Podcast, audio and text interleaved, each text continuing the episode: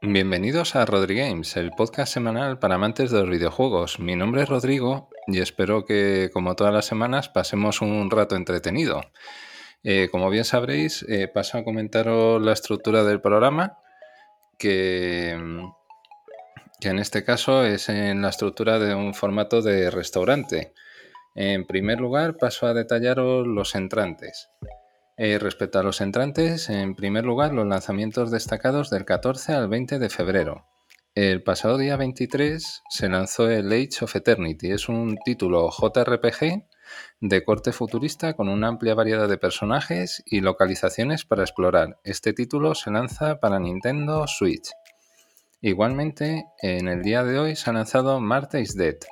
Es un juego de terror psicológico en primera persona con una aventura que promete hacernos pasar malos ratos. Este juego se lanza para PlayStation 4, PlayStation 5, Xbox One y Xbox Series S y X junto con PC. Igualmente en el día de hoy se lanza el Assetto Corsa Competizione. Es la enésima entrega de la famosa saga de conducción donde destaca por unos escenarios fotorrealistas y una simulación muy próxima a la realidad. Este título se lanza para Xbox Series S y X. Y ya para finalizar, el 25 de este mes se lanza el Elden Ring, el juego en mayúsculas. La espera mereció la pena y este viernes se lanza el nuevo título Action RPG de From Software.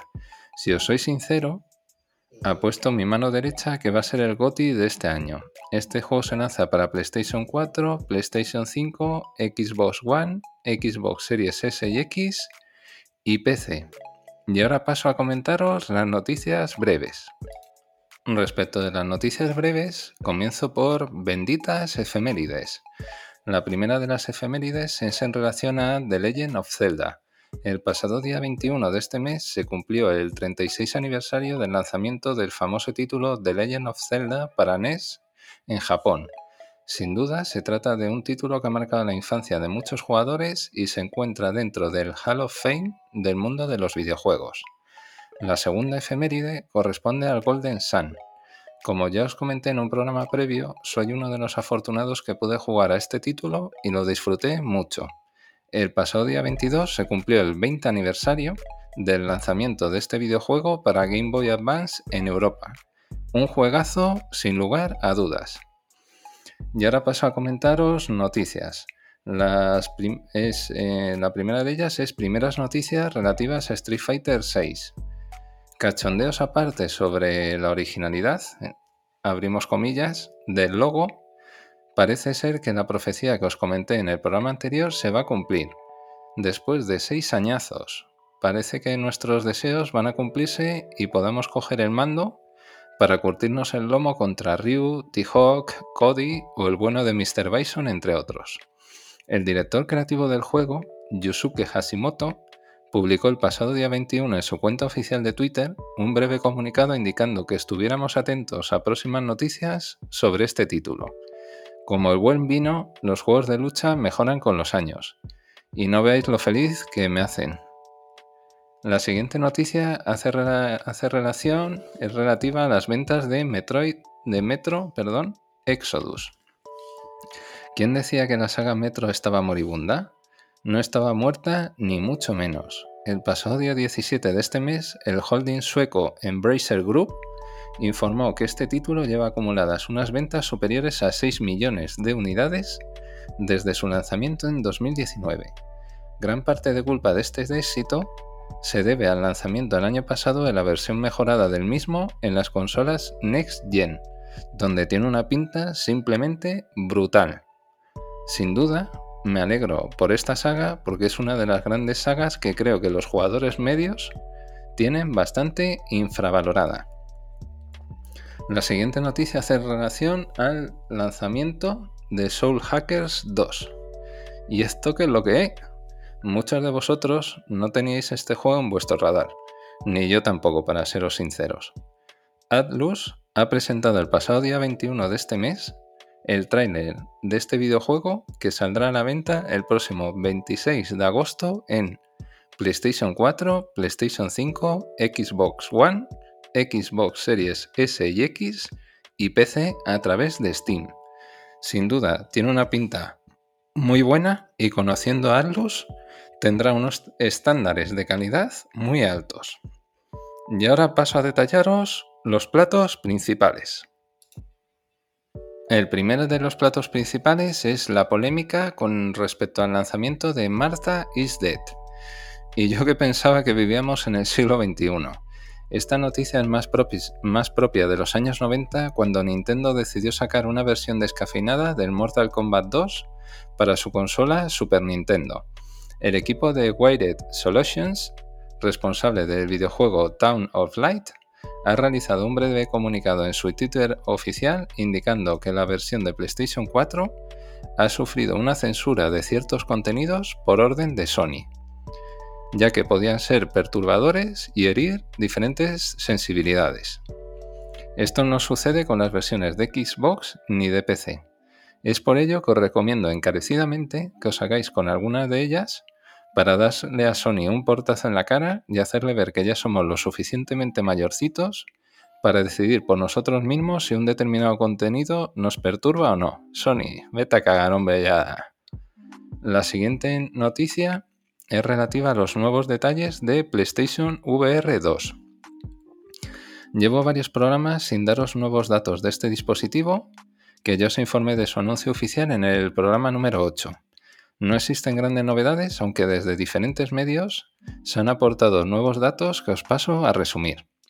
Respecto al dispositivo y a los mandos que trae, eh, podemos destacar que son muy ergonómicos y van a mejorar la experiencia jugable con respecto al dispositivo previo. Otro detalle interesante es que contaría con tecnología áptica para hacer más inmersiva cada partida que juguemos. Hay dos grandes cuestiones que me chirrían mucho y espero que se aclaren pronto. La primera de ellas y más importante es el precio de venta del mismo, que si nadie lo evita rondaría los 800 euros. Muchos diréis que es una burrada y por supuesto yo opino lo mismo, pero si queréis un dispositivo tecnológicamente avanzado hay que pagar la fiesta. Y la segunda cuestión es por qué en pleno siglo XXI no es posible lanzar este dispositivo sin cable me parece sinceramente un coñazo tenerlo conectado a la consola y a nivel práctico no es, no es agradable siempre acordarse de tener cuidado con no hacer un movimiento brusco hacia atrás. Los que vayáis a comprarlo, eh, os, recuerdo que guardéis unos 1.500 euros en la cuenta del banco por si acaso. ¿eh? La siguiente noticia hace referencia a la demo del Dino Crisis 2. No empecéis a salivar porque esto tiene truco. Al igual que el maravilloso remake HD de Resident Evil 4 que ya os comenté en el programa 12, existe una inmensa comunidad deseosa que la industria retome sagas que tenemos en el imaginario colectivo, pero que por una u otra razón se han quedado cogiendo polvo en un triste cajón. En este caso, eh, nos encontramos ante una demo 3D con un solo nivel en tercera persona que pinta muy bien y que quizás Solo quizás, si tiene suerte, pueda servir de punta de lanza para que Capcom encargue a algún estudio a relanzar esta famosa saga que surgió a principios del año 2000. Cruzar los dedos y aquellos que seáis creyentes, rezar un Padre Nuestro, por favor. La siguiente noticia es relativa a las primeras incidencias de jugadores en el videojuego Lost Ark, el que avisa no es traidor, como ya os comenté en el programa número 12, este juego de Amazon Games olía a éxito inmediato y no me he equivocado. Y ha sido tanto que los servidores europeos han petado, literalmente. Os explico la situación actual. La desarrolladora del juego, Smilegate, ha lanzado una nueva zona, Europa Oeste, para que la gente emigre allí, pero indica que a corto plazo es un problema difícil de resolver puesto que tienen que coordinar una gran cantidad de recursos y sospecho que todo eso requiere bastante pasta que no están recibiendo aún por el volumen de jugadores actuales. Igualmente, os animo a que probéis este juego porque en muchos foros dicen que está muy bien y ante la sequía actual de videojuegos en PC es una oportunidad muy buena para echaros unos vicios. Y ahora paso a detallaros eh, el, filete del programa, que es el décimo aniversario de PlayStation Vita. otro experimento fallido de la industria de los videojuegos. Y si os soy sincero, ya he perdido la cuenta de cuántos de ellos os he hablado en programas previos. Sin duda que el gigante japonés Sony ha tenido muy buena mano, no ha tenido muy buena mano en este caso con las consolas portátiles, al contrario que con las consolas de sobremesa. Veas el caso de PlayStation 1 con unas ventas globales de más de 100 millones de unidades, pero sin duda su primer experimento portátil con PSP eh, fueron 82 millones de unidades. Eh, hizo bueno este dispositivo al lado del descalabro que supuso PlayStation Vita con 16 millones. Sony, como bien sabréis, siempre ha tenido entre ceja y ceja ganarle cuota de mercado a Nintendo en el segmento de las portátiles, pero es una tarea muy difícil y nada fácil de conseguir. Y de hecho, viendo la evolución del mercado, no va a volver a probar suerte ni de coña. Pero dejémonos de comparaciones odiosas y como diría el bueno de Ibai, voy a transmitiros buena vibra. Vamos a hacer un poco de historia. Esta consola fue diseñada por Mark Cerny, arquitecto de las consolas PlayStation 4 y PlayStation 5, y lanzada en Europa en febrero de 2012. Técnicamente, hablamos de un dispositivo con una potencia similar a PlayStation 3, con algunos avances próximos a PlayStation 4 muy interesantes, como fue el Remote Play, poder jugar desde PlayStation Vita a juegos de PlayStation 4 eh, hablamos de una consola que sobre el papel tenía todas las papeletas para poder desbancar a Nintendo, pero como siempre el éxito suele depender de las third parties, y en este caso el catálogo de la consola fue bastante poco atractivo para el usuario.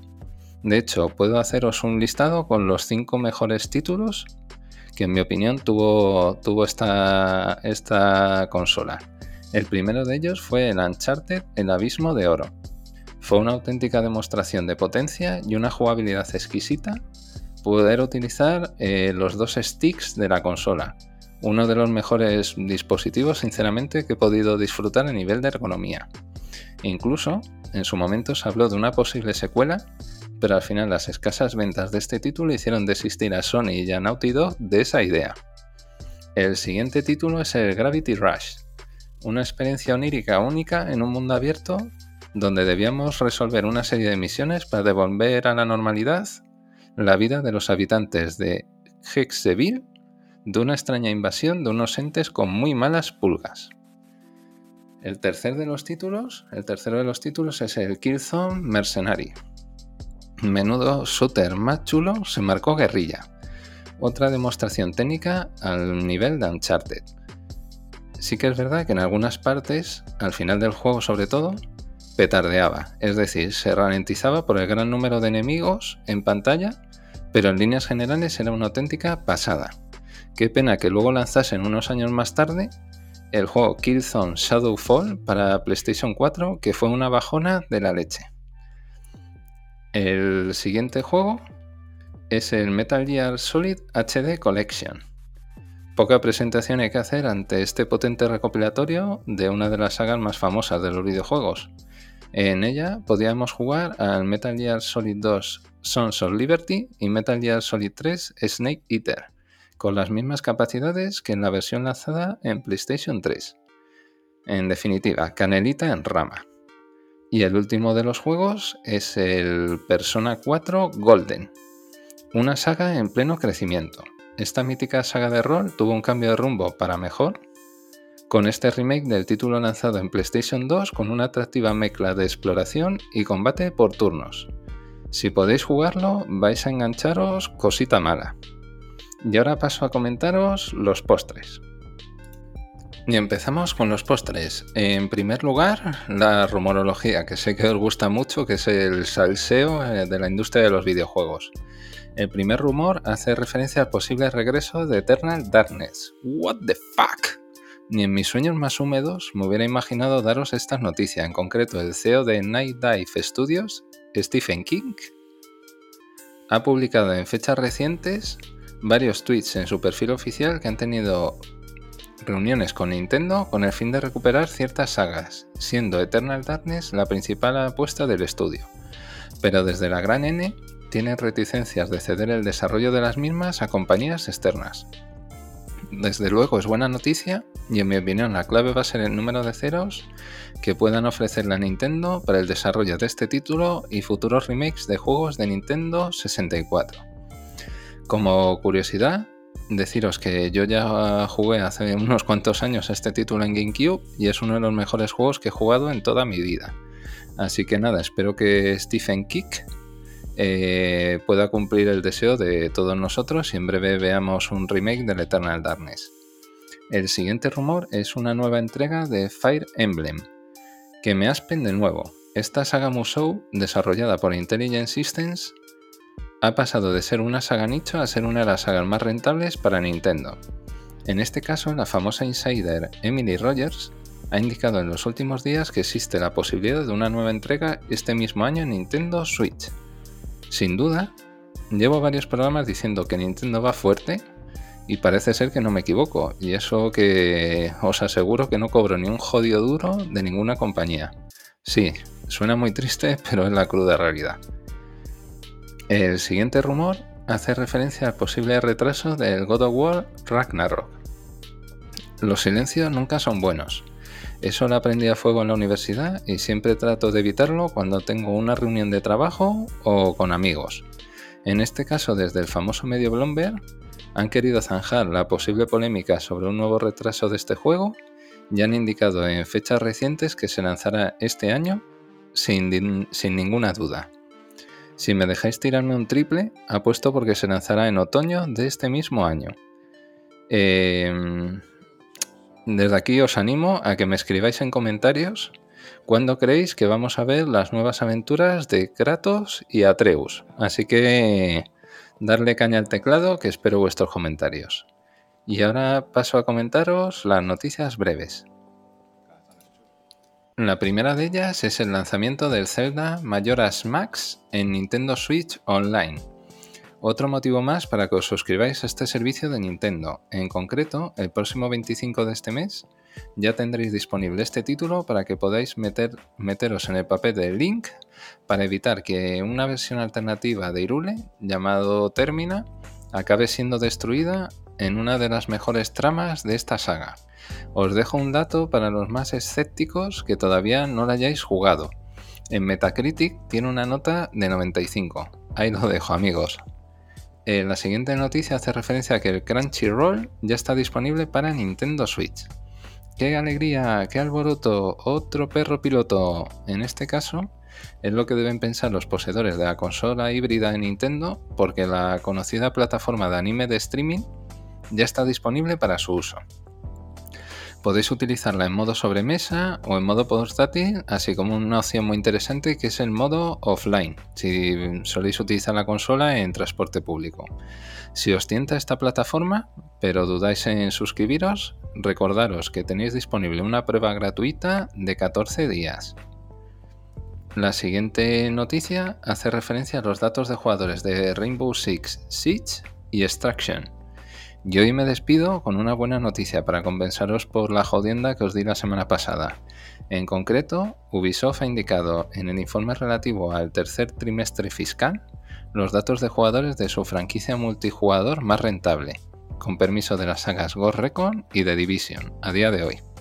En concreto, Tom Clancy Rainbow Six Siege, cuyo lanzamiento fue en 2015, acumula 80 millones de jugadores únicos hasta la fecha de los cuales 10 se sumaron en 2021. Por lo que respecta a Tom Clancy Rainbow Six Extraction, lanzado este mismo año, ha conseguido hasta la fecha 5 millones de usuarios activos. Sin duda, son dos juegos con una amplia legión de fans, pero como bien sabréis muchos de vosotros que me conocéis bien, yo soy un lobo solitario y los títulos multijugador me interesan entre cero y nada. Y desde aquí, eh, daros las gracias como siempre por haberme escuchado.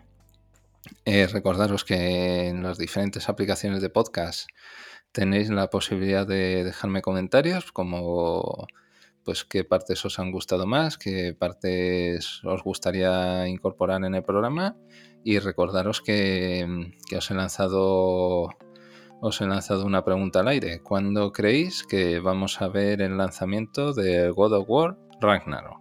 Así que espero vuestras respuestas tanto en los canales habituales como en mi dirección de correo electrónico. Que tengáis una feliz semana. Un fuerte abrazo.